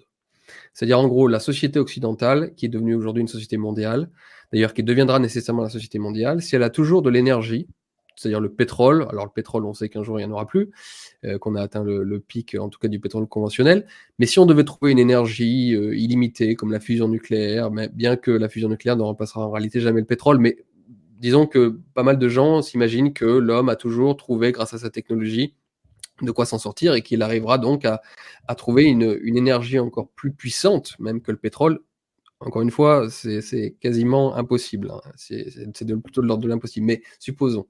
Supposons donc que de, que de l'énergie puisse encore nourrir la méga machine, c'est-à-dire ce qui est au-delà de la civilisation, parce qu'en réalité, nous ne sommes déjà plus dans une civilisation, nous sommes exclusivement aujourd'hui dans un système économique. Et tous les liens que nous avons entre nous, d'ailleurs, en tant qu'être humain, sont des liens désormais fonctionnels et qui ne sont plus du tout organiques. Donc, euh, nous sommes dans, un, dans une dynamique, dans une machine, ce que, ce que même Ford a appelé la méga machine économique, et, euh, et cette méga machine est nourrie par, par de l'énergie qui engendre de la complexité. Et donc nous sommes dans des sociétés extrêmement complexes, dans des méga machines complexes. Si l'énergie continue d'être abondante comme elle le fut pendant presque deux siècles, eh bien, la méga machine va augmenter, la mondialisation va arriver à son terme, il n'y aura plus qu'une seule société sur Terre extrêmement complexe, dans laquelle les individus auront été relégués à, presque plus rien en réalité, et dans laquelle d'ailleurs, pour gérer la complexité, l'IA, c'est-à-dire l'intelligence artificielle, aura pris le relais. Parce que, tu sais, en gros, euh, l'État est né, le, monstre froid pour Nietzsche, l'État est né pour gérer la complexité des sociétés humaines. C'est-à-dire que dès que tu sortais d'une tribu et que tu commençais à avoir des, sociétés un peu plus larges, de type cité, de type euh, même nation, tu avais besoin d'un instrument pour gérer la complexité de, euh, la société. Et, et l'État est né de cette complexité. C'était un outil de gestion de la complexité. Si l'énergie est encore abondante, comme certains le croient, ou comme certains du moins ne le pensent pas, ne, le, prévoit pas plutôt, euh, eh bien la, méga machine humaine continuera d'enfler, c'est-à-dire que les êtres humains continueront d'augmenter en nombre même, et euh, toute la société sera remise à un nouvel instrument capable de gérer cette complexité aggravée, qui sera l'intelligence artificielle. Et donc on aurait un scénario à la chinoise, c'est-à-dire un peu comme la société chinoise actuelle, qui est une société complexe, très ancienne, qui donc a cette longue expérience de la de l'instrumentalisation justement de, l'État et du fonctionnariat pour gérer la complexité de la société et du nombre d'habitants, et, euh, et, qui aujourd'hui est entré déjà dans un modèle de surveillance généralisée de l'individu et de et de, et de, sa, et de sa, sa, relégation à l'état d'instrument de, de, la méga machine économique. D'autant qu'en plus, la, la, la, civilisation chinoise s'est débarrassée d'un certain, certain, nombre de, de ses aspects civilisationnels et culturels, justement, pour ne se concentrer mmh. que sur les aspects matériels et, et économiques. Donc, euh, en fait, on aurait un scénario à la chinoise possible en Occident, et on le voit d'ailleurs, certains poussent à cela, hein, avec, euh, avec la, la, surveillance généralisée de nos portables, de nos réseaux. Euh. Mais il ne faut pas seulement voir ça comme une c'est peut-être ça qui nous opposera un petit peu, quoique non, je, sais que tu es ouvert sur ces questions.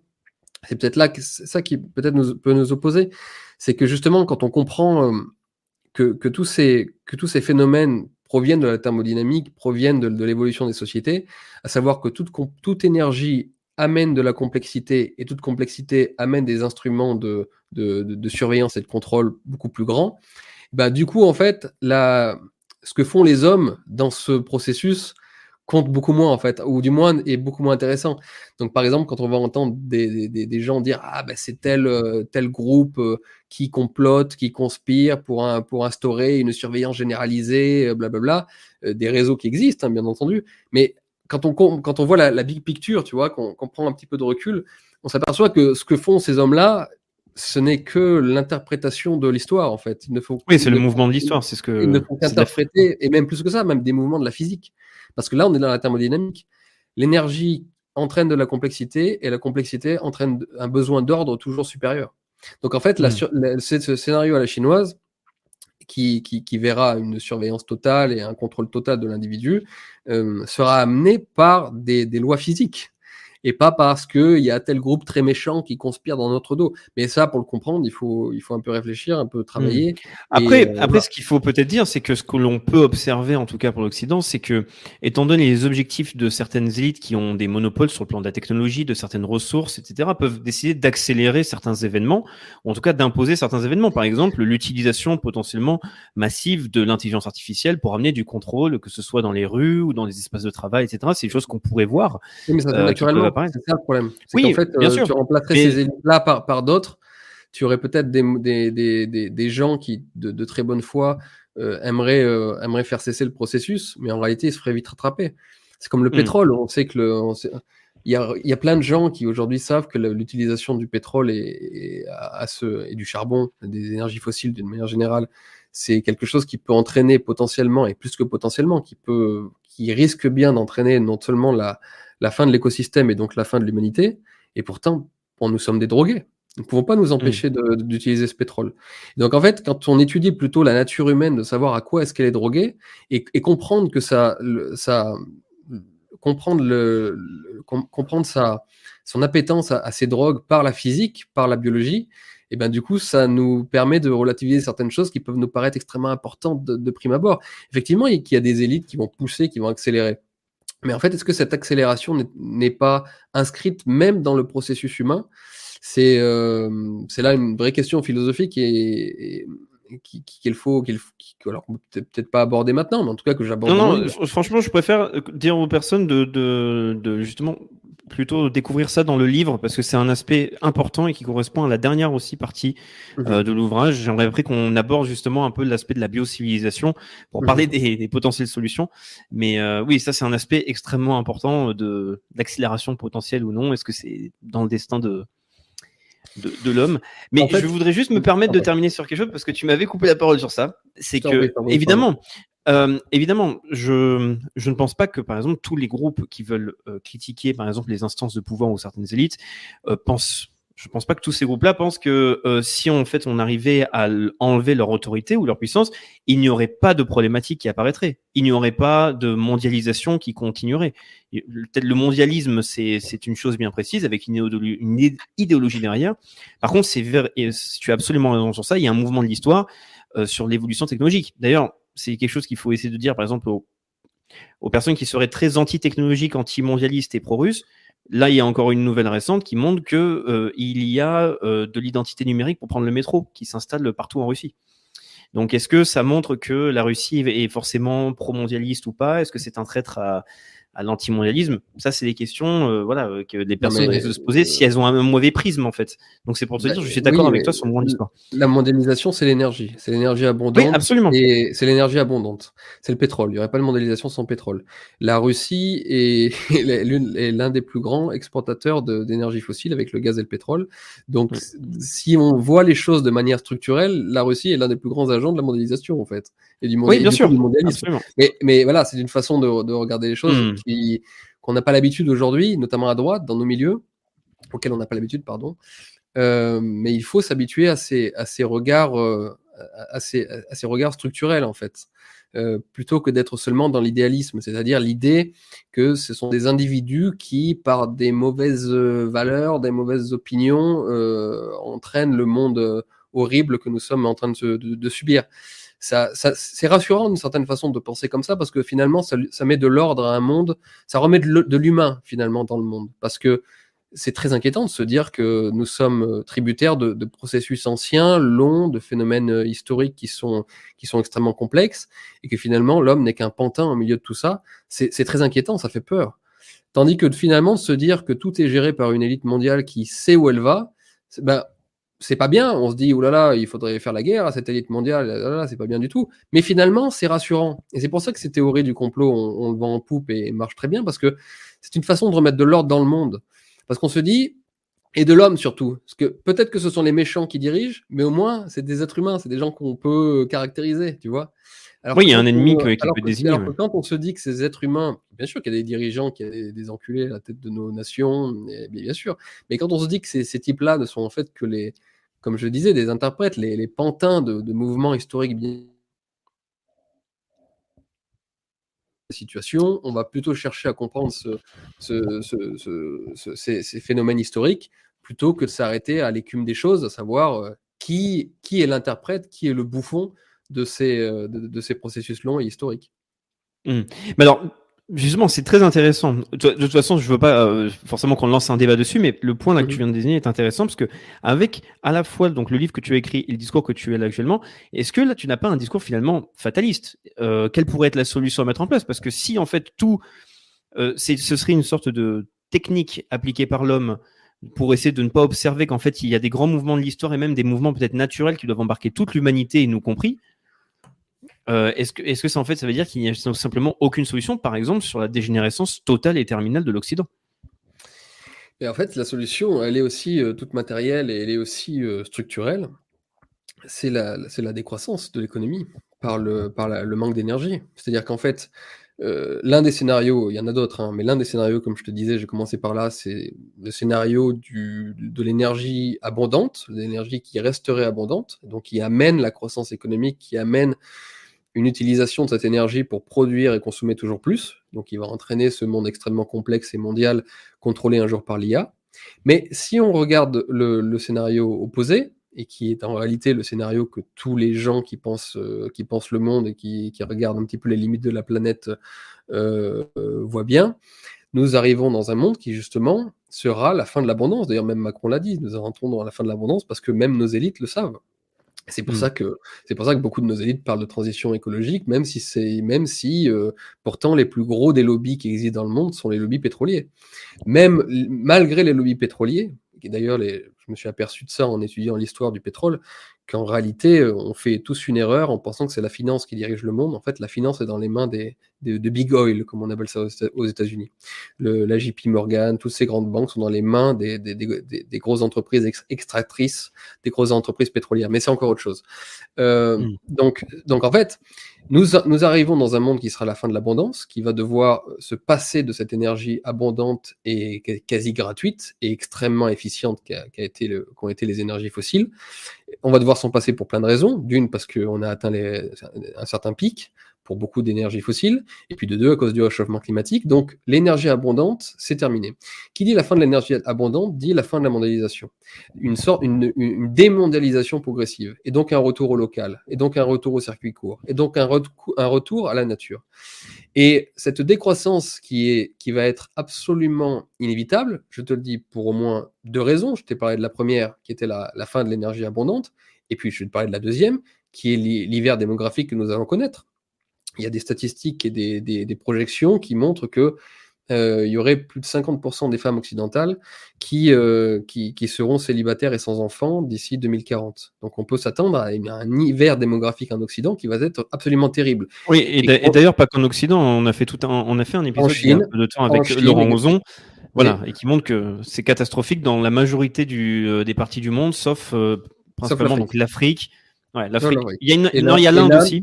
Et Ouais. l'Inde, alors, mais alors l'Inde connaîtra également un, un hiver démographique parce que là, ils sont montrés extrêmement hauts. Ils sont absolument dépendants de l'artificialisation de leur sol et donc euh, ça tiendra Ouais. pas. Euh, bon, Mm. en tout cas, euh, en tout cas, donc cet hiver démographique fera que ben, si vous avez moins de gens, il y a nécessairement une décroissance économique parce que c'est les gens qui, qui, qui produisent et qui achètent. Bon, donc en fait, euh, la fin de l'énergie abondante couplée à, l'hiver démographique que nous allons subir va amener une, décroissance naturelle.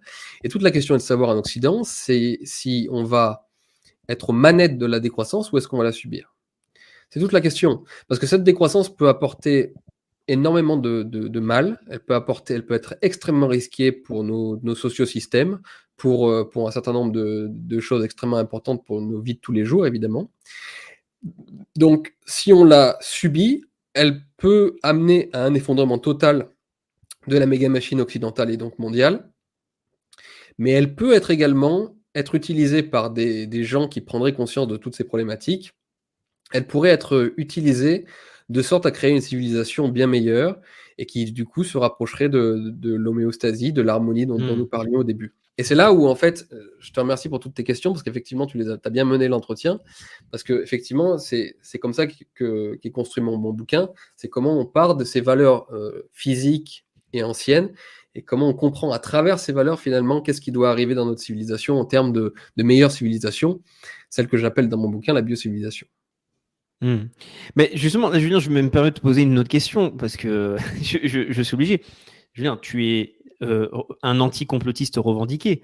Donc, c'est-à-dire que, par exemple, un, complotiste, je vais, je vais incarner un complotiste là pendant quelques secondes, peut-être un peu caricatural, mais c'est pour voir ce que tu pourrais répondre. C'est en tant que complotiste, je pense qu'il va y avoir donc des réseaux qui sont en tout cas très organisés et hermétiques et qui ont un monopole et euh, différents contrôles et qui, en tout cas, en voulant garder leur monopole et leur énergie, euh, puisent l'énergie des personnes qui ne font pas partie de ce groupe, comme par exemple une bonne partie de la population qui subit l'idiocratie, qui est aliénée par euh, justement euh, euh, le tertiaire, qui est soumis justement au capital, etc. Tu parles de reprendre les manettes, mais si donc les complotistes se trompent et qu'il y a un grand mouvement de l'histoire, comment reprendre ces fameuses manettes, en tout cas pour l'Occident ou pour la France? Quand tu parles de reprendre euh, ça en main, d'essayer de former les gens, comment est-ce que ça peut véritablement se manifester? Alors, c'est un sujet complexe. Alors, quand je, quand je parle de, de, complotisme, je ne dis pas que- qu'il n'y a pas des réseaux de pouvoir. Les réseaux de pouvoir, ils existent. Je viens de te parler de Big Oil, justement, de, des- des, des grosses entreprises pétrolières, évidemment, que c'est elles qui gèrent le monde et qu'il y, a- a des gens, a des réseaux de pouvoir. Ça a été étudié, je veux dire. Il faut lire le, livre La place et la tour de Neil Ferguson sur les réseaux de pouvoir. Il y a toujours eu des réseaux de pouvoir et des gens qui justement s'organisent très bien pour, euh, pour dominer, pour être dans la domination. Bon, ça, nous le savons. Euh, la question est de savoir si ces gens sont les causes ou si elles sont les conséquences. Moi, je dis que ces gens sont les conséquences de processus historiques longs. Bon, ça, on, l'a vu. Bon, maintenant, du coup, qu'est-ce qu'on doit faire, nous? Eh bien, vu que cette, euh, le monde va changer et que nous sommes dans une métamorphose de civilisation, il y a deux choses à faire. Soit souffler aux oreilles des élites pour qu'elles prennent conscience que la façon dont elles ont géré le monde est terminée, soit se débarrasser de ces élites. Et c'est les mouvements de l'histoire ont toujours fonctionné comme ça. Soit les élites sont capables de s'adapter au monde nouveau qui, qui, qui, qui est engendré, ça, c'est arrivé dans l'histoire, soit les élites ne sont capables exclusivement que, que d'interpréter le monde dont elles, euh, dont elles sont les agents de domination. Et donc, quand ce monde se, se métamorphose, eh bien, il faut couper la tête de ces élites. Et donc, hmm. c'est ça, c'est l'analyse même marxiste. Je, suis en train de faire typiquement une analyse marxiste des choses. C'est ce qui s'est passé à la Révolution française. Les, les anciennes élites aristocratiques étaient issues de, de, de, la noblesse, étaient issues de l'ancien monde, un monde basé sur, bah, sur la, religion catholique et puis sur la sur la sur l'économie euh, primaire, l'économie agricole, et, et, le monde bourgeois qui était qui était en train de naître, eh bien, euh, du coup, devait remplacer cet ancien monde, cet ancien monde aristocratique et, paysan. Et du coup, les élites ont changé parce que les aristocrates n'ont pas été capables de, de, s'adapter à ce nouveau monde. Donc en fait, nous, ce que nous devons faire, c'est euh, à la fois sous, euh, parler à l'oreille des, des, élites actuelles pour qu'elles comprennent encore une fois le, que le monde change et doit changer, et ça marche. Il y a quelques élites qui quand même prennent conscience du problème. Et puis il y a effectivement des élites qui ne veulent pas prendre conscience du problème, qui veulent continuer à aller à fond dans la mondialisation, le mondialisme euh, et tout ce Les amphétamines. Et, pardon? Les amphétamines aussi Oui, oui. Oui, effectivement. Bah, bah, bah, dans, tout ce monde-là, et eh ben euh, après, charge à nous d'être les interprètes de, l'histoire mmh. et de ces métamorphoses historiques et de chasser ces élites-là. Bien sûr. Il faudra le faire. Si, encore une fois, elles ne se transforment pas d'elles-mêmes pour être de meilleures élites, eh bien, ces élites se feront remplacer naturellement par de nouvelles, et ce sera à nous de l'incarner, ou à d'autres, d'autres groupes peut-être. Mais c'est là aussi où la grande lutte idéologique euh, et la grande lutte pour le pouvoir est lancée, parce que il y a différentes façons d'interpréter cette décroissance. Il y a, notamment une façon d'extrême gauche d'interpréter cette décroissance et cette écologie. Et donc, euh, parce que pour moi, l'avenir est écologique ou, rien. Il aura, y aura, y aura, pas. En gros, comme je disais au début, euh, en reprenant Dostoevsky, euh, si Dieu est mort, tout est permis. Mais si demain la nature est morte, tout est fini. Donc la mmh. modernité commence, Dieu est mort, tout est permis. Du coup, on fait n'importe quoi. Là, on en arrive au point où on va détruire la nature. Mais alors là, ça signifiera la fin des haricots. c'est le cas de le dire. Donc, euh, donc en fait, il faut, il faut reprendre justement le, le, le, contrôle parce que euh, l'écologie est une peut incarner cette métamorphose de notre civilisation vers le mieux, mais comme je le disais, elle peut, elle peut aussi l'incarner vers le, vers, le, vers le plus mauvais. Et donc, il y a des gens qui vont utiliser effectivement l'écologie pour en fait contrôler les individus. Nous voyons ça beaucoup dans, les, dans le, Forum économique mondial et ce genre de choses. Donc, une économie restrictive, une, pardon, une écologie restrictive, une écologie de contrôle, une écologie ascétique en fait. et puis une, écologie aussi d'extrême gauche qui en fait euh, euh, se trompe totalement sur, sur la nature même de l'écologie en, en pensant que c'est une façon de lutter contre la domination, la domination de l'Occident, alors qu'en réalité l'écologie est la, métamorphose suprême, le stade ultime de l'Occident, c'est-à-dire ce qui est vraiment supérieur, on en revient à ce que je disais au début, c'est-à-dire qui est parvenu à dominer, effectivement, mais qui, dans sa supériorité parfaite, comprend que cette domination doit se transformer en harmonie avec le monde. Hmm. Et est-ce que c'est-à-dire qu'il faudrait conseiller, euh, parce que là, tu, tu es dans le monde des idées, euh, Julien, mais tu étais donc quelqu'un qui avait, euh, qui s'était aussi donc lancé en politique. Tu étais rentré dans le milieu politique, et maintenant tu te consacres. D'ailleurs, c'est comme ça que tu te décris. Tu te consacres essentiellement au monde des idées. Mais comment, quel conseil donc donner une fois qu'on a ces idées-là Comment les manifester? Est-ce que c'est quelque chose de très individuel? Est-ce que c'est quelque chose de collectif? Est-ce que ça va rejoindre un peu comme le survivalisme? Est-ce qu'il faut simplement conseiller de la formation, de ou peut-être même justement, ce sera un, les derniers sujets qu'on pourra aborder avant de conclure cet entretien. Est-ce que euh, il faudrait aussi peut-être des replis stratégiques?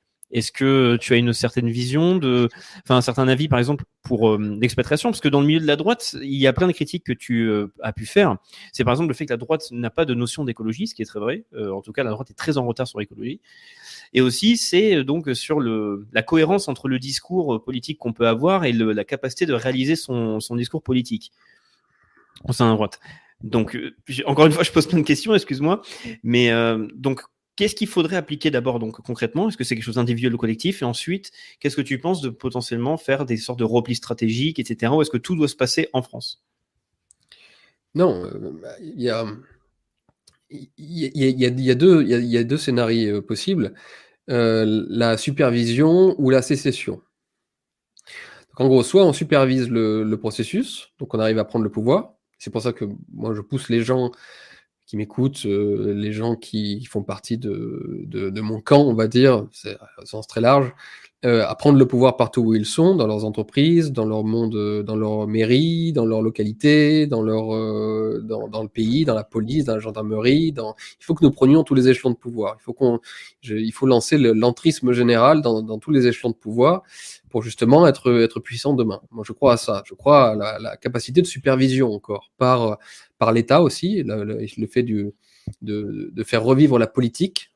Après, justement, le, la, le seul business as usual, le seul phénomène, le seul pardon, processus économique, il est temps de remettre du politique en jeu, dans la machine, c'est-à-dire de la volonté humaine. Parce que finalement, euh, bah, comme, comme Hegel le, disait, le, le penser, l'État, c'est l'instrument de la raison humaine. C'est ce qui permet justement de mettre de, l'homme et de la volonté, de, la, projection euh, volontaire vers un idéal possible, c'est l'État qui le, permet. Donc il est temps de remettre la politique au centre du jeu, il est temps donc de remettre de la volonté humaine au centre du jeu, et pour ça, il faut contrôler l'appareil étatique, il faut, contrôler l'état profond, il faut contrôler l'appareil, il faut contrôler la finance, il faut contrôler euh, tous, ces, tous ces secteurs, qui, euh, ou en tout cas avoir beaucoup de pouvoir dans ces secteurs, et ne pas les abandonner surtout à nos adversaires. Donc je crois à la grande infiltration pour la potentielle supervision générale euh, de demain. J'y crois, j'ai encore cet optimisme euh, politique. Peut-être que je me trompe, mais en tout cas, ce serait immoral que de, que de, cesser d'y croire et de dire aux gens tout est foutu, euh, abandonnez, laissez le pouvoir aux autres et en fait essayez juste de vous trouver un, petit endroit pour, pour élever votre famille et, vous éloigner le, plus loin possible de ce monde qui est en train de s'effondrer. Peut-être que ce sera un jour la seule chose à faire. Et j'y pense également pour moi, mais je pense qu'on peut faire les deux. On peut se mettre à l'abri, on peut essayer de, sanctuariser des, des, endroits en France, en Europe, dans le monde, euh, justement pour, pour, pour créer des, des, des, des sociosystèmes dans des écosystèmes qui soient résilients qui permettent justement de, supporter le, à la fois les, désagréments de ce monde et puis surtout euh, résister à, l'effondrement s'il a lieu.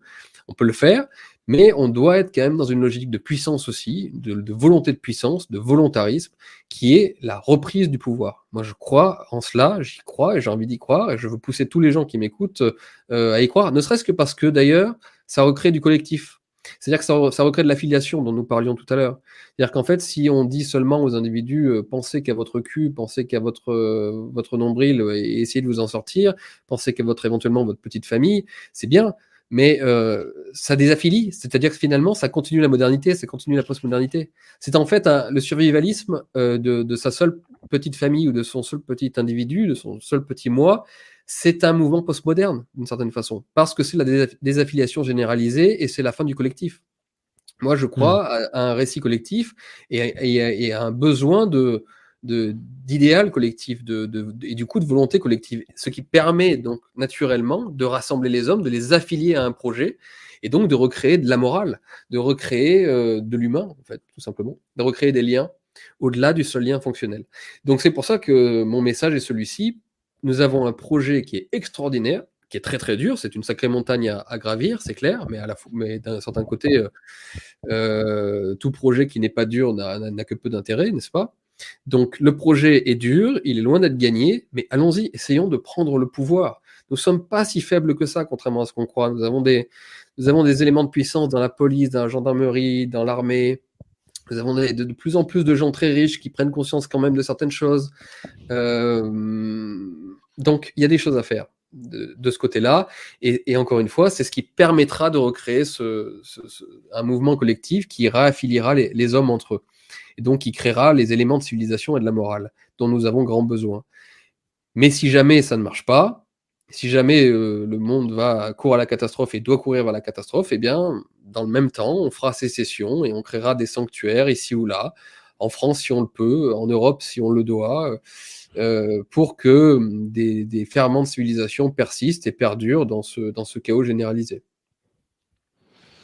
Eh ben, c'est une c'est une excellente réponse et je rajouterai quelque chose aussi pour euh, justement. On peut faire les deux, hein, moi je pense, hein, en même temps. Hein. Ben, ben, oui, et aussi euh, quelque chose qui me doit donner de l'espoir en fait, surtout à la jeunesse. Bon, déjà c'est parce que l'espoir c'est obligatoire, sinon ça sert à rien de d'être désespéré. Ça n'a aucun intérêt d'être désespéré pour euh, prévoir l'avenir.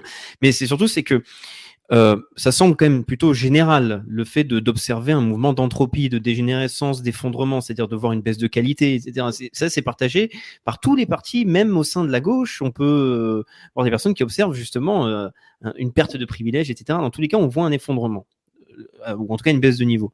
Et moi, quelque chose que j'aime bien dire, c'est bah, plus le, le, le, camp de résistants, de droit, de tout ce que vous voulez, donner n'importe quel nom, mais dans tous les cas, tous ceux qui sont pour le vivant et l'équilibre, tous ceux qui décident de se former et d'osser le niveau, eh ben résiste au phénomène d'entropie globale et ça donne de l'espoir sur les années à venir et peut-être même que euh, ça pourra faire euh, modifier complètement le rapport de force. Donc rien que pour ça, c'est une bonne raison de le faire. En tout cas, on a pas le choix, que la vie c'est bien. On n'a on a, on a pas le choix, on doit lutter contre l'entropie, on doit lutter contre le désordre, on doit lutter contre le chaos. D'abord en soi, parce que le nihilisme est d'abord en nous-mêmes, et puis ensuite autour de soi. Alors d'abord, euh, bah, comme dans son foyer, euh, dans sa famille, dans son, dans son village, dans son environnement, et dans son, et puis en fait dans, dans le monde après, dans sa nation, son pays, tout.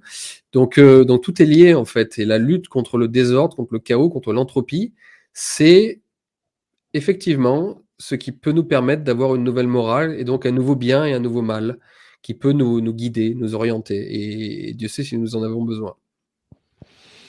Eh bien, parfait. Donc, Julien, j'aurai encore quelques petites questions, mais ce sera l'affaire de quelques minutes à peine. Euh, c'est donc, donc je, quand j'observe ton parcours, parce que donc tu as un parcours à la base, euh, donc évidemment, donc tu étais en politique, tu as été donc militant, après au sein d'un parti politique, et après donc tu as, tu as écrit des livres, tu as été entrepreneur aussi, enfin tu es entrepreneur, pardon. Tu es aussi, je on ne l'a pas dit, mais le livre euh, donc est édité au, au, aux éditions Eteri, qui est ta maison d'édition, ouais. et qui d'ailleurs va accueillir de nouveaux auteurs, euh, enfin va publier de nouveaux auteurs euh, récemment, et ça me permet de te poser une question. Mhm. sur la métaphysique, parce qu'on a posé, on a parlé donc d'évolution, on a parlé de biologie, on a parlé d'énergie, mais tu as parlé de temps en temps de la chrétienté. Quelle place justement pour la religion dans ce dans ce discours Ou en tout cas, comment toi personnellement, Julien, avec ton cheminement, comment tu te positionnes sur ce sujet-là en tant que Nietzschéen à la base? Alors attends, bon, je dirais une chose sur la, sur la, la question de l'entrepreneuriat et de ma maison d'édition. Euh, moi, j'ai fait ça pour être libre et totalement indépendant.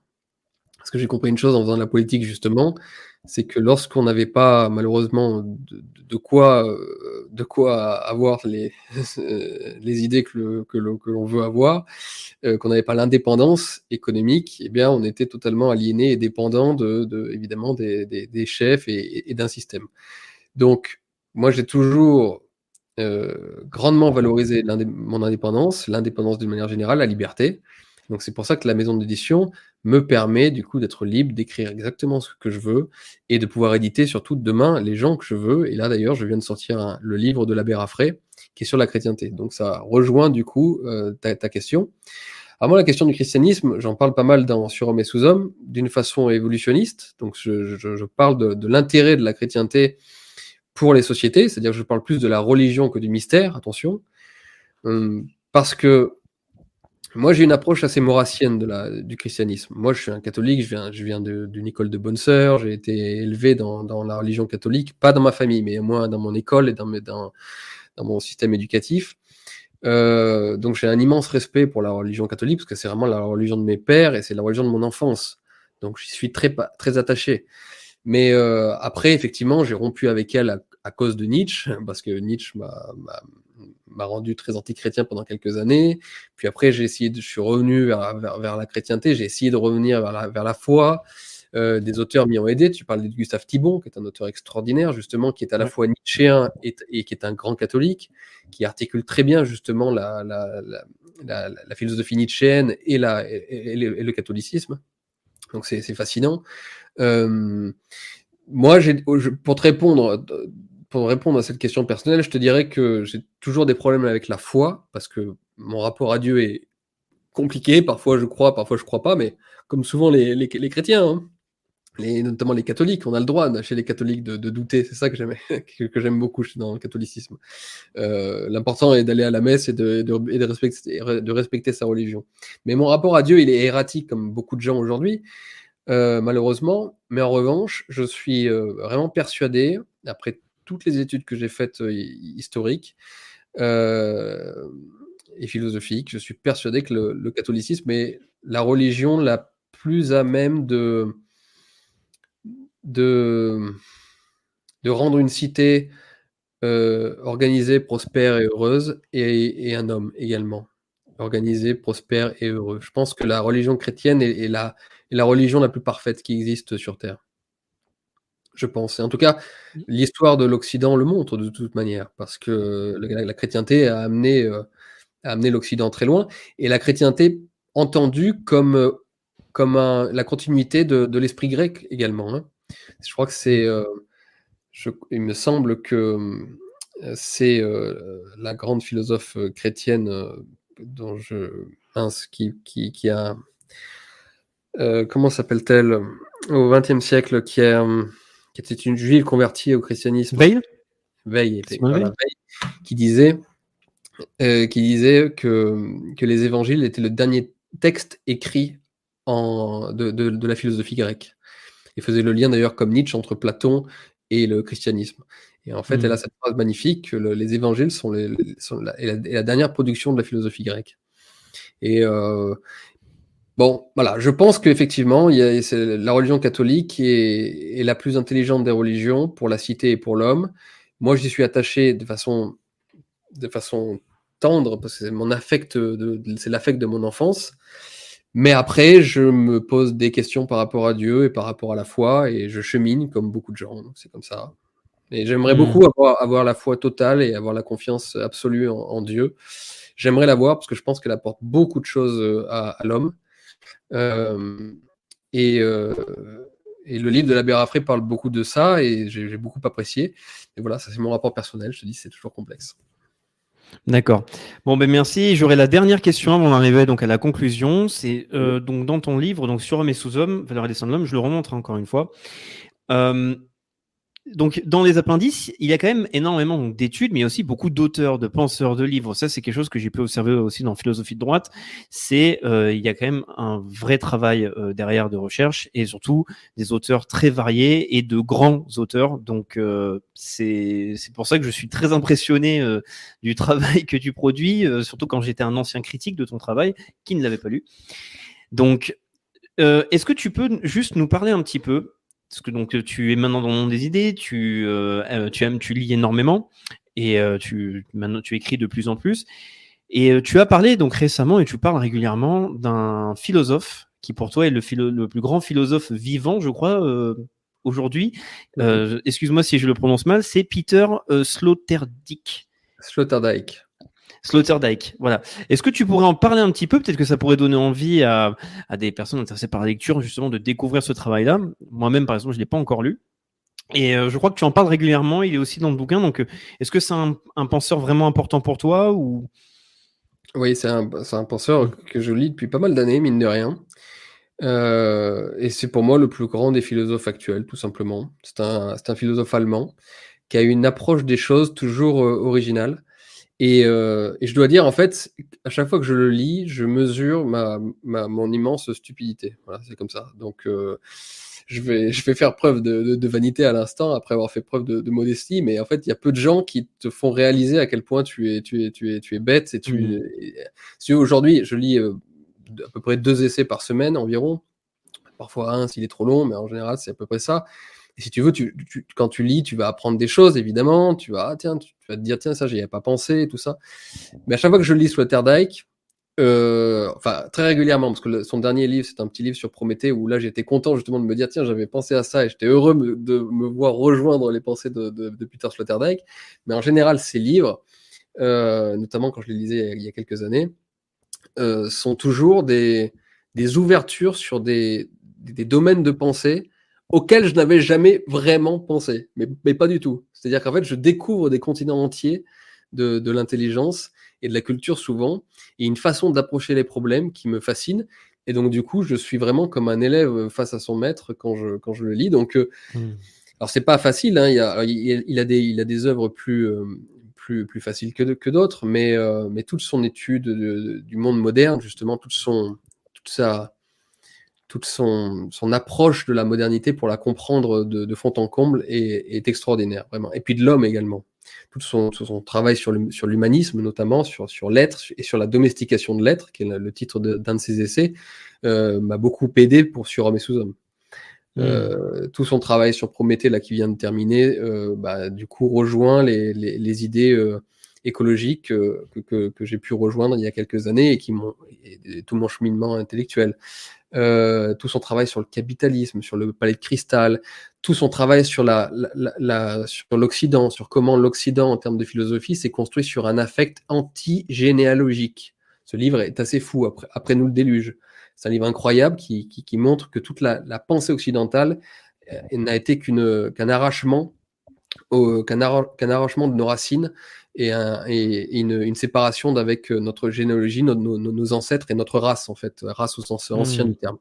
C'est vraiment extraordinaire, mais c'est, je vous dis, c'est compliqué à lire quand même. hein. Quand, euh, quand j'ouvre un quel- bouquin de que je sais que Quel serait le premier livre que tu pourrais conseiller du comment euh, justement de Sloterdijk pour aborder un peu son travail s'il a écrit énormément de livres?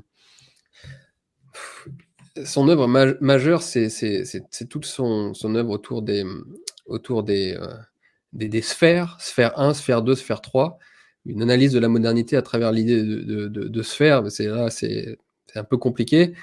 Ceux qui ont- sont habitués à lire de la philosophie peuvent la attaquer, hein, c'est vraiment passionnant. Euh, sinon, bah, ils peuvent commencer par là. Le dernier petit livre du coup de, de Sloterdijk, je vous dis, est beaucoup plus abordable, qui est celui sur Prométhée et Prométhée incendiaire, et qui en fait fait de l'homme justement un incendiaire. Euh, permet de comprendre l'homme tel un incendiaire, c'est-à-dire qu'en fait on ne fait que brûler le monde depuis la modernité. C'est très intéressant et pour le coup c'est assez facile à lire. Sinon, euh, je leur conseille d'attaquer avec euh, bah, le livre dont je parlais à l'instant, à savoir Après nous le déluge, pour comprendre la, la, pensée, et plus que la pensée, la, les fondements de la philosophie occidentale. Euh, c'est très très intéressant. Très très intéressant.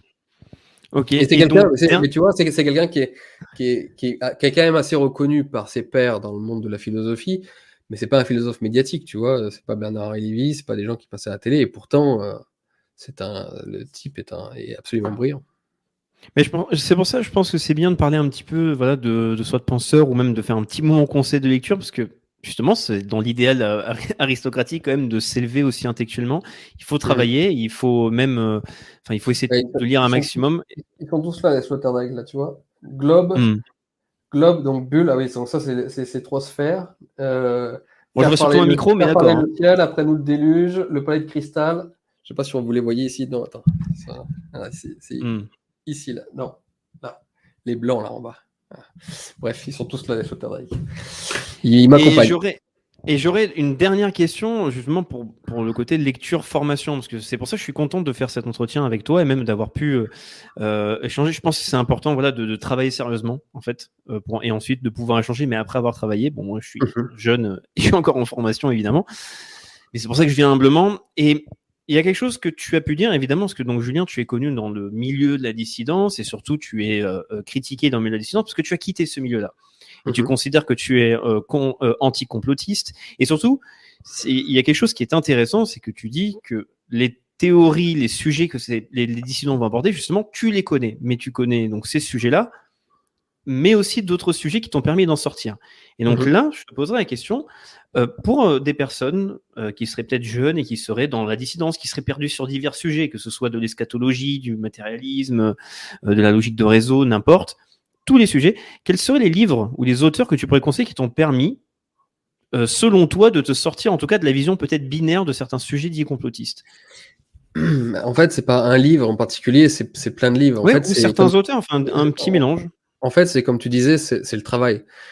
Parce que, hum, en réalité, la, vision, comme on en a parlé, la, vision euh, complotiste un peu simpliste, c'est une, c'est quelque chose, c'est une nouvelle eschatologie justement qui vient remplacer le, la- les religions qui n'existent pas. Et c'est une nouvelle façon de replacer un bien et un mal avec des méchants qui géraient le monde. Et en fait, le diable, qui était le prince de ce monde, on le remplace par, euh, alors au choix, des juifs, des francs-maçons, des, des, des Illuminati, des reptiliens, des, des sionistes, des. Enfin bon, après tu, tu remplaces ça par qui tu veux. En fait, l'important c'est d'avoir un groupe très caractérisé qui serait derrière tout ce qui se passe et derrière tous les événements de ce monde, euh, ou presque. Bon, ça c'est une façon simpliste d'aborder les, les questions. Et quand on travaille, alors j'ai pas un auteur en particulier, mais si vous voulez comprendre la situation de la France, ben il faut aller, il faut se plonger dans la dans, dans, dans, dans son histoire politique, il faut se plonger dans, dans l'histoire économique, il faut se plonger dans l'histoire euh, euh, sociale, il faut se plonger, enfin, il faut en fait prendre en compte énormément de facteurs pour comprendre le monde actuel. Et, euh, et un jour, j'avais dit ça à un complotiste qui passe apparemment sur, sur ta chaîne. J'avais fait un débat, bon, je- je le méprisais tellement que du coup, j'étais allé un petit peu en short et c'était le cas de le dire. Et je m'étais d'ailleurs peut-être montré trop agressif parce que j'ai tendance à m'énerver. En tout cas, avant, je m'énervais euh, beaucoup plus facilement. Maintenant, j'essayais d'être plus calme. Mais euh, je lui avais dit quelque chose qui avait peu été compris, en tout cas dans le public euh, complotiste. Je lui avais dit que il y avait deux façons d'aborder, par exemple, la Révolution française. Il y avait la façon d'Hippolyte Taine et puis euh, il y avait la façon de l'abbé Baruel. Et que les complotistes, justement, euh, étaient que dans l'interprétation de, de l'abbé Baruel. Alors, je, réexplique les choses. Euh, Pour, pour comprendre la Révolution française, vous avez un, Hippolyte Taine qui dans les origines de la France contemporaine, qui est un très gros livre, donc qui demande beaucoup de travail, justement, pour, pour tout analyser, tout comprendre, va chercher les, causes profondes de la Révolution française. Il va les chercher dans des, dans des secteurs parfois même euh, insoupçonnés, comme par exemple la structure même du langage, du langage français. Comment le français structure une façon de penser très euh, rationnelle et qui pousse à l'esprit de système. Donc il va chercher comme ça des, interprétations extrêmement euh, profondes et, co- et complexes pour, comprendre l'avènement de la Révolution. Donc voilà, ça, vous avez un travail euh, complexe, difficile, profond. Et puis à côté de ça, vous avez l'abbé Baruel, que j'ai lu, hein, je l'ai utilisé notamment pour philosophie de droite, qui va vous expliquer que la Révolution française, c'est simplement le produit de la conspiration des francs-maçons et des Illuminati. Il vous montre que tel franc-maçon a dit ça en 1787, montrant que donc la préparation de la Révolution était ceci, machin. Donc vous avez un livre simpliste, qui est intéressant, mais qui est simpliste, donc, il va parler aux gens, parce que les gens qui ont besoin de simplicité pour comprendre le monde, bah, du coup, les gens vont être du côté de la Baruel. Et puis, vous avez Taine et les origines de la France contemporaine, qui est un bouquin comme ça, où là, vous comprenez que bah, pour, pour, pour analyser l'avènement d'un événement important, bien ou mal, eh ben, il faut aller très loin, il faut, il faut être dans le multi, multifactoriel et le, et le multicausal. Eh ben, si vous n'avez pas le temps de travailler, si vous n'avez pas l'intelligence nécessaire aussi pour, pour, pour comprendre la complexité, eh ben, vous allez du côté de l'interprétation facile des choses. Donc en fait, c'est tout- c'est simplement ça. Moi, je viens effectivement, alors je viens, pas exactement, parce que moi j'ai été formé par la nouvelle droite et par le, le Grèce, donc j'avais déjà une vision des choses euh, dès, dès mon adolescence assez, euh, assez large et en tout cas beaucoup plus cornaqué que la simple dissidence. Mais j'ai lu tous ces trucs-là, j'ai lu les, j'ai lu les protocoles des sages de Sion quand j'avais 16 ans, j'ai lu Bagatelle pour un massacre au lycée que j'avais fait chier à ma prof de français avec, euh, avec ça. Euh, je, je veux dire, je, je connais toute la littérature euh, complotiste. Euh, je, je, je, je suis passé par là aussi, mais simplement en continuant le travail, en allant chercher justement les, les, les, toutes les, tout, tous les facteurs qui peuvent conduire à un phénomène historique, eh ben on s'aperçoit que ce qu'on prenait pour quelque chose d'extrêmement important est en réalité secondaire. Ça ne veut pas dire que cette chose n'existe pas, encore une fois, mais ça veut mmh. dire qu'elle est secondaire. Et donc, en fait, regarder les choses à travers le, à travers le, l'angle de, la conspiration mondiale, c'est regarder les choses par le petit bout de la lorgnette. Donc voilà, je te dis, j'ai pas d'œuvre en particulier. Euh, euh, bah si, par exemple, voilà, sur la Révolution française, lisez l'abbé Baruel, et puis vous lisez donc son mémoire sur le jacobinisme, et vous lisez Taine, euh, les origines de la France contemporaine. Et vous, allez voir de vous-même, si vous avez plus de 100 de QI, bah vous allez comprendre que en fait l'interprétation euh, enfin l'explication plutôt la plus, la plus, la, plus travaillée, c'est évidemment celle de, de Taine, et qu'on va laisser l'abbé la, la Baruel et, son explication un peu fantaisiste sur le complot des Illuminati aux, gens euh, pas très, pas très cultivés, pas très intelligents, quoi. Voilà, c'est tout. Donc après, ces gens-là continueront d'exister, ils continueront de m'insulter, j'imagine, à ce moment même dans, le chat, ou je sais pas, je le vois pas. Mais euh, voilà, c'est, mais après, je, veux dire, chacun rejoint le, camp pour, pour lequel il est fait, quoi.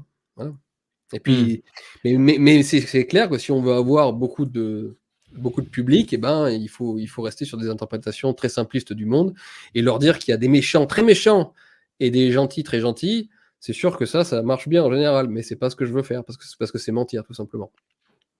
Ben oui, de, de toute façon c'est quelque chose que je, veux, je vais dire aussi, que je répète régulièrement, c'est il faut euh, absolument travailler. Euh, je conseille à tous de lire tous les ouvrages. Mais par exemple, euh, c'est une question que je pose là aux personnes qui regarderont cet entretien.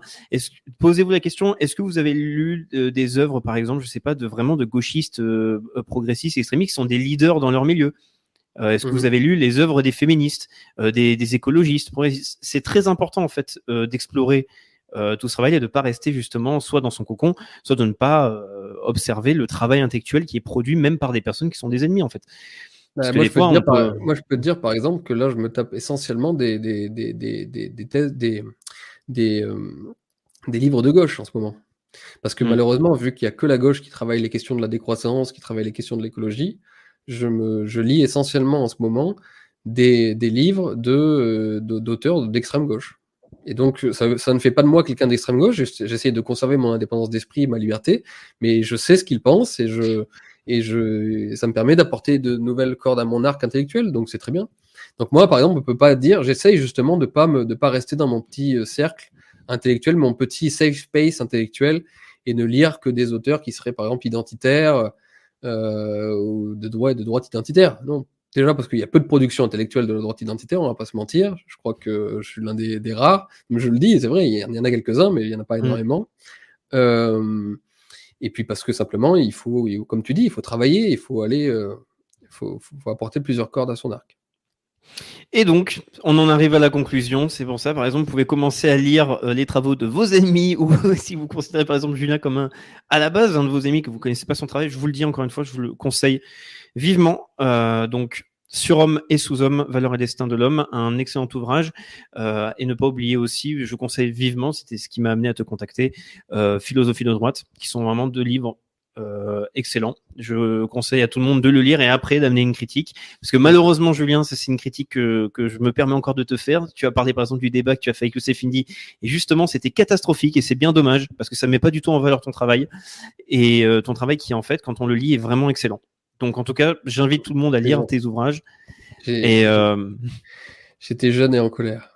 Oui, et surtout aussi, euh, par exemple, d'écouter le podcast que tu as aussi développé qui s'appelle Trisélectif maintenant. Tu as eu oui. du mal à trouver un nom pour montrer qu'on est dans l'écologie. Voilà. Qui marche bien et je suis assez content. Ouais.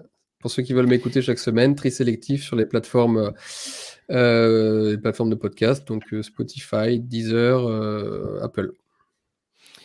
Eh ben parfait, je terminerai avec un dernier appel. Si vous avez aimé cette vidéo, évidemment, mettez un pouce, n'hésitez pas à la partager.